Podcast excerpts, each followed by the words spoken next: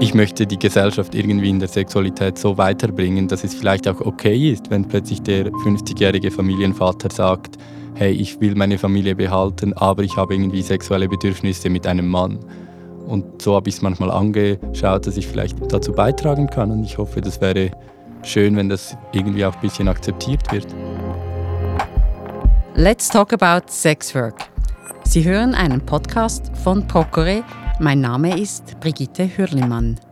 Procore, das ist das Schweizer Netzwerk von Beratungsstellen und Einzelpersonen, die sich für die Interessen von SexarbeiterInnen einsetzen. Im Procore-Podcast kommen die Sexworker selbst zu Wort.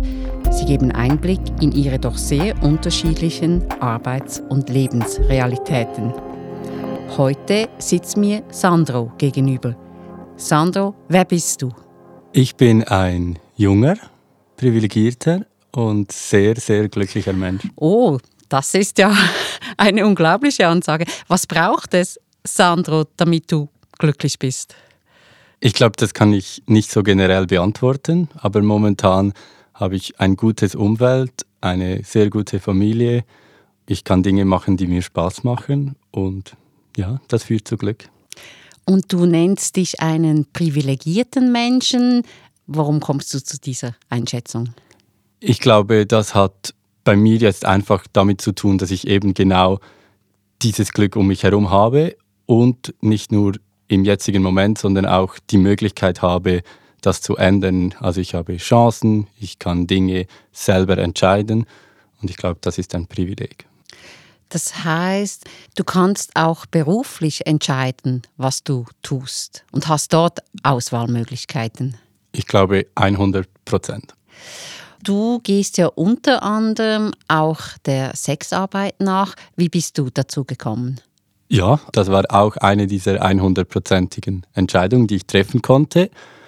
Und wenn ich zurückdenke, freue ich mich das manchmal auch. Einerseits ist es eine Abfolge von Zufällen, die sich irgendwie ergeben haben. Aber ich glaube trotzdem, dass ich irgendwelche Voraussetzungen habe oder hatte, die mich in dieses Gewerbe hineinbrachten. Also ich denke vor allem an eine, einfach mal eine Offenheit dem Sex gegenüber, eine Offenheit, eine Faszination und ein Interesse und dann auch keine Scheu, Kontaktfreude, vielleicht auch eine Naivität, mal Dinge auszuprobieren, ohne dass man dort die komplette Sicherheit hat. Also gerade am Anfang war ich sehr unerfahren oder naiv und habe nicht an alle Dinge gedacht. Aber ich glaube, so diese Mischung hat mich irgendwie gut vorbereitet für die Sexarbeit. Du bietest äh, sexuelle Dienstleistungen für Männer an. Was hat dich dazu gebracht? Genau, also wie gesagt, es ist jeweils nur für Männer. Angefangen hat es tatsächlich mit unverbindlichen Anfragen. Das heißt, die Initiative ging nicht von mir aus, was nicht bedeutet, dass es irgendwie von außen aufgezwungen wurde, sondern mir wurde die Möglichkeit präsentiert oder ich wurde einfach angefragt auf so Dating-Apps, auf Plattformen, hey, hättest du Interesse, ich würde dir auch Geld anbieten. Und beim ersten Mal natürlich irgendwie war es für mich habe ich mich die Frage gar nicht gestellt, aber als solche Anfragen häufiger kamen, war plötzlich in mir der Gedanke, wie gesagt, das Interesse am Sex, die Freude daran, warum das nicht irgendwie kombinieren. Und so hat das angefangen. Ich glaube, was noch ganz speziell war bei mir jetzt, ist, dass es nicht in der Schweiz und nicht in Europa stattfand. Es hat nicht damit zu tun, aber einfach, weil ich irgendwie auf einem anderen Kontinent war, kamen solche Anfragen wie, ah, mein Traum ist es sowieso mal mit einem Europäer, mit einem Weißen, mit einem Helläugigen oder wie man es ausdrückt, einfach ähm, Menschen irgendwie Sex zu haben und so kommen häufiger Anfragen. Also ich glaube nicht, dass man sagen könnte, wäre ich nicht dort gewesen, wäre ich jetzt kein Sexarbeiter, aber das war irgendwie bei mir der springende Punkt. Aber es hat sich bei dir eigentlich so ein bisschen gemischt, dass du hast dich privat getroffen über diese Plattformen und dann kamen so die geschäftlichen Verabredungen dazu. Genau, also ich bin und war einfach als Privatperson dort unterwegs, auf diesen, wenn man es so nennen kann, auf diesen Plattformen und habe auch während der Zeit, als ich als Sexarbeiter sehr aktiv war, weiterhin einfach auch private Treffen gehabt Aber die Treffen als Sexarbeiter, für die ich Geld erhalten habe, waren für mich immer eine andere Kategorie. Aber am Anfang war es eher so, ah, es kam eine Anfrage, okay, für Geld habe ich es mir überlegt, habe ich Interesse an der Person, habe ich Zeit dafür, habe ich den finanziellen Bedarf auch. Und so hat sich das irgendwie mal miteinander vermischt und plötzlich wurde es zu einem Nebenjob. Und du hast von Anfang an und bis heute mit Plattformen gearbeitet. Also das ist eigentlich so das Hauptumfeld, wie du an die Kundschaft ähm, herankommst. Genau, und da sind wir wieder beim Privileg. Ich habe noch nie in meinem Leben eine Anzeige oder irgendein Inserat oder eine Anfrage gestellt, sondern ganz passiv drangen solche Dinge auf mich ein. Dann arbeitete ich lange mit Stammkunden, also mit Personen, die ich dann schon kannte. Man hatte den Kontakt. Warum sollte ich auch nicht irgendwie die regelmäßig treffen? Und dann kamen ab und zu wieder neue Anfragen und ganz wenige waren dann auch Vermittlungen über die Kundschaft. Also dass jemand sagte, hey, ich, ich habe jemanden in meinem Umfeld, ich glaube, der Mann wäre auch an dir interessiert. Aber hauptsächlich war das bei mir eigentlich, es kamen Anfragen rein und so hat sich relativ schnell eine gute Gruppe an Männern gebildet, die ich besuchen konnte. Und ich glaube, das ist in der Sexarbeit kein alltägliches Bild. Und da sind wir eben wieder beim Privileg.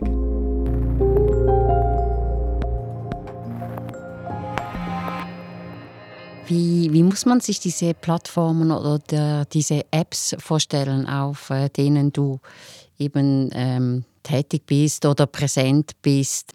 Musst du dafür zahlen oder wer ist da drauf? Sind das verschiedene Plattformen?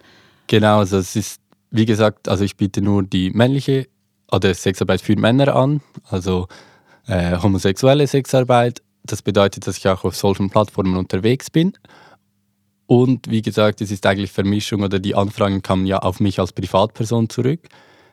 Deswegen musste ich auch nie irgendwelche Gebühren zahlen. Also natürlich kann man sogenannte Premium-Features freischalten und so weiter. Aber grundsätzlich ist das Ganze kostenfrei. Ich muss jedoch hier wichtig auch anmerken, dass das natürlich auch so ein bisschen ein illegaler Bereich ist oder ein Graubereich, da eigentlich die meisten Apps Sexarbeit nicht tolerieren und offiziell ist es nicht erlaubt. Aber da mein Profil und ich jeweils ja nicht aktiv dafür anwarb, habe ich auch nichts gemacht. Also man kann sich eigentlich vorstellen, wie wenn ich in einen Club gehe, ob es Mann oder Frau ist egal, und es kommt eine Person zu mir und sagt, hey, ich biete dir so und so viel Geld an, möchtest du heute mit mir nach Hause kommen?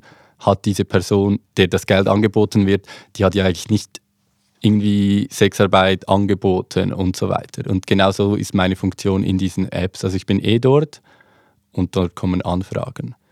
Ist es überall verboten oder nicht erwünscht bei diesen Plattformen oder Apps? Oder gibt es spezifische Plattformen jetzt für männliche Sexarbeiter, die Sex für Männer anbieten? Es gibt natürlich auch spezifische Plattformen, also die kenne ich auch. Ich habe dort auch mal ab und zu reingeschaut und das war in meinem Hinterkopf immer, hey, wenn ich mal eine Phase habe, wo ich mehr arbeiten möchte, wieder bei der freien Entscheidung, wenn ich mehr will, dann mache ich mehr dann ist das für mich die Option. Ich kenne die, ich kenne auch Sexarbeiter, die diese benutzen, aber für mich war der Bedarf dabei nie vorhanden, sondern es war rein auf diesen privaten. Und sind denn die kostenpflichtig? Also wenn jetzt du auf eben diese professionelle, aufs berufliche ausgerichtete Plattformen nutzen würdest, dann müsstest du etwas bezahlen. Es gibt natürlich eine, auch dort eine riesen Bandbreite aber ich glaube, ein wichtiger Punkt dort ist, dass es bei der männlichen Sexarbeit viele Plattformen gibt, die eigentlich kostenfrei sind oder eben genau auch, weil ein großer Teil, wenn man das den Markt nennen kann, ein großen Teil des Marktes auf diesen privaten Plattformen stattfindet, passen die sich halt an. Hingegen weiß ich es von vielen Arbeitskolleginnen, die irgendwie Inserate schalten auf den gängigen Websites und Applikationen, dass dort sehr hohe Preise sind. Das heißt, also man hat dort, finde ich, eine klare Bevorzugung der männlichen Sexarbeit oder eher im Sinn von einfach, dass es ein Vorteil ist, wenn du ein männlicher Sexarbeiter bist. Was würdest du sagen, was sind sonst noch die Unterschiede jetzt zwischen der homosexuellen Sexarbeit und der heterosexuellen Sexarbeit? Also ich kann nur für mich sprechen. Oder was ich, also ich glaube, es ist auch falsch, hier in diesem Podcast zu sagen, ah, die männliche Sexarbeit oder die homosexuelle Sexarbeit ist voll ein Privileg, das ist super. Es gibt auch ganz viele Menschen, die dort Probleme haben. Für mich grundsätzlich war es auch so, oder merke ich oft in den Debatten, dass automatisch diese Machtfrage und diese von du wirst benutzt, fällt ein bisschen weg. Man hat einfach immer noch das klare Bild, der Mann steht ob der Frau und die Sexarbeiterin ist von ihm das Opfer.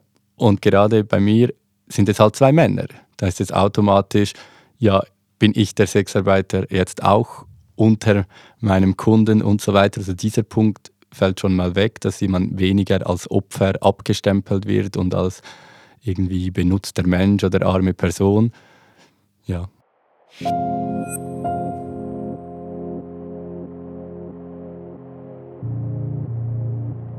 Hast du noch nie ein Machtgefälle gespürt, wenn du mit einem Kunden zusammen bist? Ich glaube, ich habe manchmal bemerkt, dass bei einigen Menschen oder bei einigen Kunden am Anfang ein bisschen dieser Anspruch ist. So, ah, du nimmst Geld von mir, okay, dann kann ich irgendwelche Dinge von dir verlangen. Aber meistens, entweder habe ich dort den Kontakt ein bisschen zurückgefahren, aber ich habe klar gemacht, dass es nicht unbedingt so läuft. Also ich zwinge natürlich meinen Kunden auch zu nichts, aber mehr, ich frage nach Wünschen, aber wenn ich etwas nicht will, dann passiert es nicht. Ich habe sogar das Gegenteil erfahren. Also ich habe mich den meisten Kunden gegenüber überlegen gefühlt, weil ein Großteil meiner Kundschaft hat das im Heimlichen gemacht, hat vielleicht Frauen und Kinder zu Hause gehabt und das wäre viel schlimmer gewesen, wenn diese Person irgendwie geoutet werden würde oder so, wenn das publik würde. Und deswegen habe ich eher gemerkt, wie die sehr auf Diskretion bedacht sind und ich dort halt ein großes, intimes Geheimnis von ihnen weiß ein Geheimnis, dass du warst, äh, weil du natürlich professionell umgehst mit dieser Situation. Genau, also ich finde, dort bin ich ein bisschen teilweise im Zwiespalt. Also gerade wenn ich dann Kunden habe, die ich besser kennenlerne, ich versuche mich abzugrenzen, aber wenn ich dann plötzlich Familiengeschichten höre oder Bilder, kommt natürlich automatisch die moralische Frage, bin ich, helfe ich irgendwie beim Betrügen, mache ich etwas Verbotenes? Und mein Aspekt dort ist eher, wenn ich sage, ah, ich mache das nicht, weil du hast Familie, dann ist es nicht so, dass dieser Mann das Bedürfnis nicht mehr dazu hat. Er sucht sich einfach eine andere Person. Und mein Aspekt dort ist der, ich erfülle ihm dieses Bedürfnis und vielleicht auch teilweise durch Gespräche kann ich irgendwie auch Dinge klar machen. Also ich habe auch teilweise jüngere Kundschaft gehabt, die ich würde die nie drängen, irgendwie sagen, hey, beschäftige dich mal mit deiner Sexualität. Das ist nicht mein Anrecht, aber teilweise habe ich schon das Gefühl, dass es irgendwelche Momente gibt, wo die dann plötzlich vielleicht bemerken, hey, ich, vielleicht ist diese Homosexualität oder Sex mit einem Mann etwas, das nicht nur im Verbotenen stattfinden kann. Also vielleicht, wenn ich eine kurze Geschichte anmerken kann, ich habe einen Mann gehabt, wir haben uns mehrmals getroffen und plötzlich hat er den Wunsch geäußert, dass ich mal die ganze Nacht bei ihm übernachte auch ohne sexuelle Dienstleistung. Also er hat mir natürlich Geld dafür gegeben und wir hatten einfach eine Nacht verbracht. Und am Ende war es wirklich vielleicht so, wie man eine Nacht verbringt mit einem Partner, einer Partnerin. Und er hat dann am nächsten Morgen gesagt, er hätte das noch nie mit einem Mann gemacht. Also natürlich, aber er hätte gemerkt, das fühle sich ja normal an. Und dann hat er sich nie mehr gemeldet und eine Zeit lang später hat er gesagt, ah, er würde nun einen Mann kennenlernen und so ein bisschen à la Date und vielleicht Intimes auch. Und das habe ich wie gemerkt, so kann ich die Menschen vielleicht auch irgendwie ja, zu ihrer Selbstfindung ein bisschen beitragen. Du hast so wie der erste, erste Schritt, dass sie ihre, ihre Sexualität neu kennenlernen konnten oder, oder es gewagt hatten. also ja, aber für andere war ich auch rein ein reines, wie soll ich, Vergnügen und das ist auch völlig okay und da habe ich kein Problem damit. Aber ich glaube, beim Gedanken, ob ich nun etwas Verbotenes mache, wenn ich irgendwie einen Familienvater treffe, habe ich einfach das Gefühl, ich möchte die Gesellschaft irgendwie in der Sexualität so weiterbringen, dass es vielleicht auch okay ist, wenn plötzlich der 50-jährige Familienvater sagt, hey, ich will meine Familie behalten, aber ich habe irgendwie sexuelle Bedürfnisse mit einem Mann. Und so habe ich es manchmal angeschaut, dass ich vielleicht ihn dazu beitragen kann. Und ich hoffe, das wäre schön, wenn das irgendwie auch ein bisschen akzeptiert wird. Noch ein Wort zu deinen Kunden. Ist das nicht auch gefährlich, weil Du lernst sie ja nur über die Apps kennen, über die Plattform. Du siehst sie nicht vorher. Du kannst dir nur beschränkt ein Bild machen. Kann das nicht auch zu heiklen Situationen führen? Ja, also kann ich nicht abstreiten. Ich hatte noch nie eine Situation, die mir unangenehm war. Aber ich glaube, da sind wir bei der am Anfang angesprochenen Naivität. Ja, also die ersten paar Menschen habe ich einfach mal getroffen nach ein bisschen Schreiben. Ich habe keine Person informiert, wo ich hingehe. Ich habe keine Person informiert, wen ich dort treffe, keine Nummer weitergegeben und so weiter. Also da ist ein riesen Gefahrenpotenzial.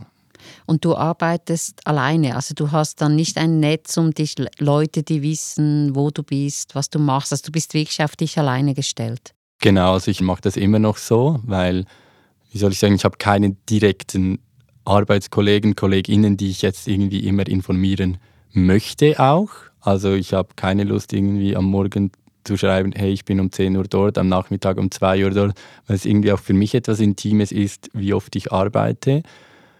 Gleichzeitig habe ich aber trotzdem mittlerweile ein schönes Netzwerk an Sexarbeitenden kennengelernt, die ich allenfalls um Rat fragen kann. Wie checkt ihr eure Kunden davor ein bisschen ab? Was gibt es für Methoden? Was stellt ihr für Fragen? Was sind gute Anzeichen? Was sind halt schlechte Anzeichen?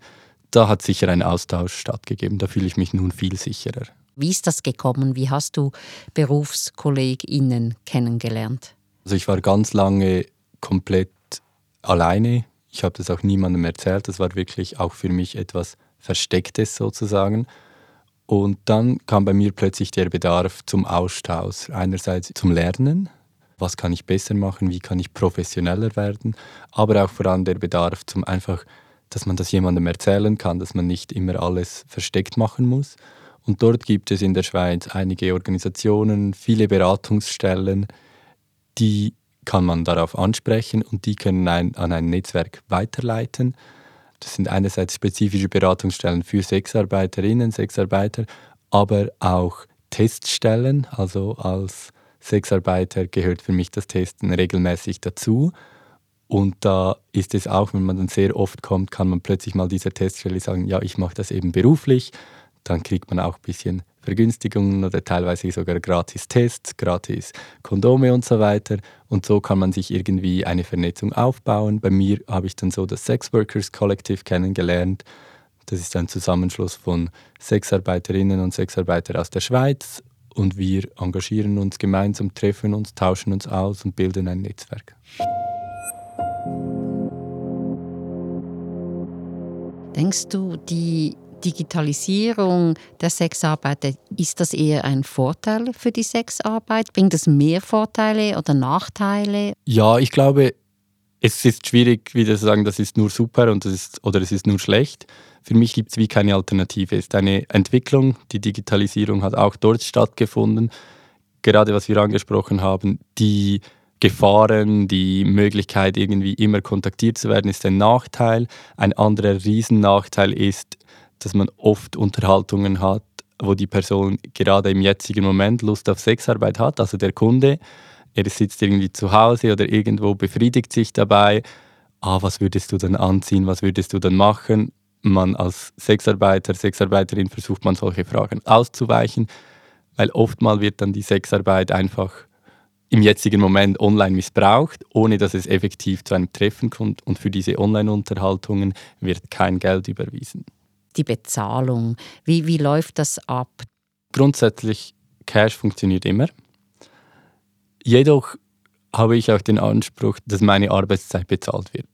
Und wenn dann gerade diese Online-Vorunterhaltungen missbraucht werden oder teilweise dort Stunden investiert werden, die werden nicht bezahlt. Das heißt, auch ich will ja versuchen, die Digitalisierung und die alternativen Zahlungsmittel ein bisschen für mich positiv zu verwenden. Das heißt, man kann Vorzahlungen verlangen, nur schon wieder punkto Sicherheit. Wenn mir jemand das Geld im Vornherein überweist, ja, weiß ich eher, die Person erscheint dort. Gerade wenn ich vielleicht quer durch die Schweiz reise, ohne Vorauszahlung, dann hat der Mann kalte Füße bekommen. Dann habe ich sogar noch das Zugticket Verlust gemacht. Das heißt, man kann versuchen, mit Vorauszahlung die Sicherheit zu gewinnen, die meisten Menschen denken sofort, ja, wir haben diese Online-Zahlungsmittel, die es gibt, die jeder Mensch hat. Nur gibt es verschiedene Probleme. Einerseits sind die Online-Plattformen auch dort nicht sex-friendly. Das heißt, wenn die das Gefühl haben, dort macht jemand Sexarbeit, können sie einem das Profil sperren. Oder bei den anderen Online-Zahlungsmitteln braucht es die Telefonnummer, braucht es persönliche Daten, was wiederum oftmals die Kundschaft nicht will. Also die Kundschaft schreibt sich vielleicht auch online mit einem Fake-Account und sie haben Angst, wenn ich ihre Telefonnummer bei der Überweisung sehe, dass es dann Probleme gibt. Also das heißt, SexarbeiterInnen werden eigentlich bei den Zahlungsmöglichkeiten anders behandelt als andere Gewerbetreibende? Ja, also das kann man sagen. Es kann auch je nach Bank teilweise Probleme bieten mit der Kontoeröffnung. Oder man hat einfach Angst, wenn man sich irgendwie das Konto deklariert als Sexarbeitskonto oder so, dass dann auch ein Outing oder ein Stigma darauf folgt. Andere Plattformen sind spezifisch verbieten es. Also es steht, man kann die Zahlungsmittel nicht brauchen für sexuelle Dienstleistungen. Und der dritte Aspekt ist vielleicht nicht eine direkte Diskriminierung, sondern dass es einen Mangel gibt an Alternativen, welche sowohl für den Kunden in Form von Diskretion, aber auch für die Sexarbeiter in Form von Sicherheit und Machbarkeit, dass es dort einfach fehlt. Machst du eigentlich auch Erfahrungen mit der Polizei, wenn du jetzt äh, in der digitalen Welt unterwegs bist als äh, Sexworker? Bist, gab es da schon Untersuchungen, Begegnungen, Nachfragen? Nein, und ich glaube, dann kommt auch noch der Aspekt dazu, wenn die Polizei mich bei einem Treffen kontrollieren würde, zeige ich meine Schweizer ID oder meinen Schweizer Pass. Ich spreche Schweizerdeutsch dann wird automatisch weniger von Menschenhandel und so weiter ausgegangen. Das bedeutet auch, dass wie akzeptiert wird, a, diese Person macht das aus freien Stücken oder vielleicht wird irgendwann dann meine Steuererklärung, könnte sein, dass die angeschaut wird und dann wird vielleicht festgestellt, okay, was, was kommen da für Einkommen rein. Aber ich glaube, mit der Polizei hatte ich noch nie was zu tun und wenn es etwas gäbe, mache ich mir auch keine Sorgen, da ich eben irgendwie nicht so in diese teilweise Kategorien hineinpasse. Also das ist wiederum eine Privilegierung, weil du schweizerischer Herkunft bist und einen Schweizer Pass vorweisen kannst. Ja, ich glaube, das sind eben gerade halt diese vorherrschenden Bilder in der Sexarbeit. Es kommt jemand vielleicht aus dem Osten oder aus dem asiatischen Raum. Und diese Person, meistens denkt man direkt an eine Frau, die hat sicher Geldprobleme, die macht das nicht aus freien Stücken. Und dort wird genauer hingeschaut, währenddem viele Sexarbeitende aus freien Stücken das machen, die machen genau das Gleiche und es wird wie toleriert oder man geht dort halt nicht von, von etwas aus. Nun reden wir ja seit einiger Zeit auch in der Schweiz über ein neues Virus, das sich breit macht. Äh, man nennt es die Affenpocken und es ist die Rede davon, dass es vor allem Männer betrifft, die Sex mit Männern haben. Ist das ein Thema unter den Sexworkern? Ja, auf jeden Fall. Es ist vor allem unter den männlichen Sexworkern ein Thema, aber ich glaube genauso auch unter weiblichen Sexarbeiterinnen es ist einfach eine Krankheit, die sehr gefährlich sein kann, die sich vor allem in diesem Metier ausbreitet oder auch sonst eher in äh, schwulen Kreisen. Und es beeinflusst die Arbeit direkt. Also ich bin sowieso momentan eigentlich komplett von der Sexarbeit unabhängig, also ich bin nicht darauf angewiesen. Das heißt, für mich ist es auch okay, eine Zeit lang runterzufahren, weniger zu treffen. Hingegen andere Menschen sind davon abhängig und für die ist es ein Riesenthema. Wohin können sich jetzt Sexworker wenden, wenn sie doch weiter arbeiten möchten, aber sich absichern wollen, Hilfe suchen, Rat, Unterstützung? Wird ihnen das geboten? Jein, also es könnte viel mehr sein. Man hat bei Corona gesehen, dass die Schweiz oder der Bund oder die Institutionen die Ressourcen haben, wenn ein Beruf nicht mehr ausgeübt werden kann, dass man dort Unterstützung kriegt, wenn auch nur schleppend. Also auf keinen Fall sagen, dass dort alles sehr schnell ging. Aber momentan wird das nicht gemacht. Also in dem Punkt wird, wie gesagt, ja, es betrifft ja eigentlich niemanden so richtig. Es betrifft den Großteil der Berufswelt nicht, aber für Sexanwältende ist es einschneidend. Also das wäre eher Nein im Punkt Unterstützung. Andererseits gibt es Organisationen wie Pink Cross, die eine Petition gestartet haben, dass man eben mehr in diese Impfstoffbeschaffung investiert, dass man auch mehr Aufklärung leistet. Dann innerhalb der Community, also alle Sexarbeitenden sind sich bewusst über diese Ausmaße und dort kann man sicher Unterstützung, Rat erfragen und vielleicht auch einfach den moralischen Support sich holen. Das heißt, die Community untereinander schützt sich sehr gut von außen, von den Institutionen wünscht man sich sehr mehr. Da hättest du dir mehr gewünscht. Bleiben wir doch gleich bei den Wünschen. Wenn du in die Zukunft schaust und an dich denkst als Sexworker, an deine Kolleginnen und Kollegen, die auch in der Sexarbeit tätig sind, was würdest du dir wünschen für die Zukunft, für die SexarbeiterInnen, die in der Schweiz tätig sind? Ich glaube, der größte Wunsch wäre, wenn sich jemand fragt, was arbeitest du, was ist dein Beruf und die Person antwortet mit, ich bin Sexarbeiter, Sexarbeiterin, dass danach nicht ein Oh, was oder eine Überraschung oder so folgt, sondern wie einfach eine Kenntnisnahme, weil der Beruf sich irgendwie als soweit normal etabliert hat. Es ist schön, wenn die Leute neugierig sind, machen Nachfrage, das mache ich gerne auch bei anderen Berufen, aber nicht verbunden mit einem oh was, das gibt es ja gar nicht oder ah, das ist ich jetzt nie gedacht und so weiter, sondern einfach, dass es ein Beruf ist von vielen und den Menschen ausüben aus freien Stücken und dass sie gerne das machen. Du äußerst das jetzt so als Wunsch, dass, dass die Sexarbeit diskriminierungsfrei, stigmafrei ausgeübt werden könnte. Aber es sieht ganz danach aus, als ob das hier und heute noch überhaupt nicht der Fall ist, äh, weil Du hast dich entschieden, nicht mit deinem richtigen Namen hier aufzutreten. Du hast einen Künstlernamen gewählt und du hast ja ganz viel aus den, deinem Leben nicht ähm, offenlegen wollen. Warum ist das so?